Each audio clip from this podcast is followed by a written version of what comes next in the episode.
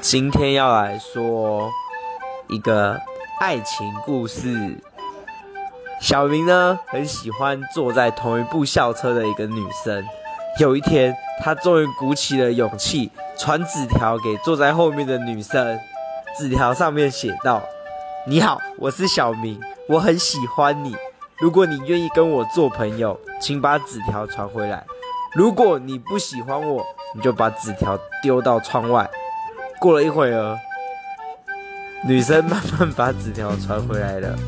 小明很高兴的把纸条打开，纸条上写着：“窗户打不开。”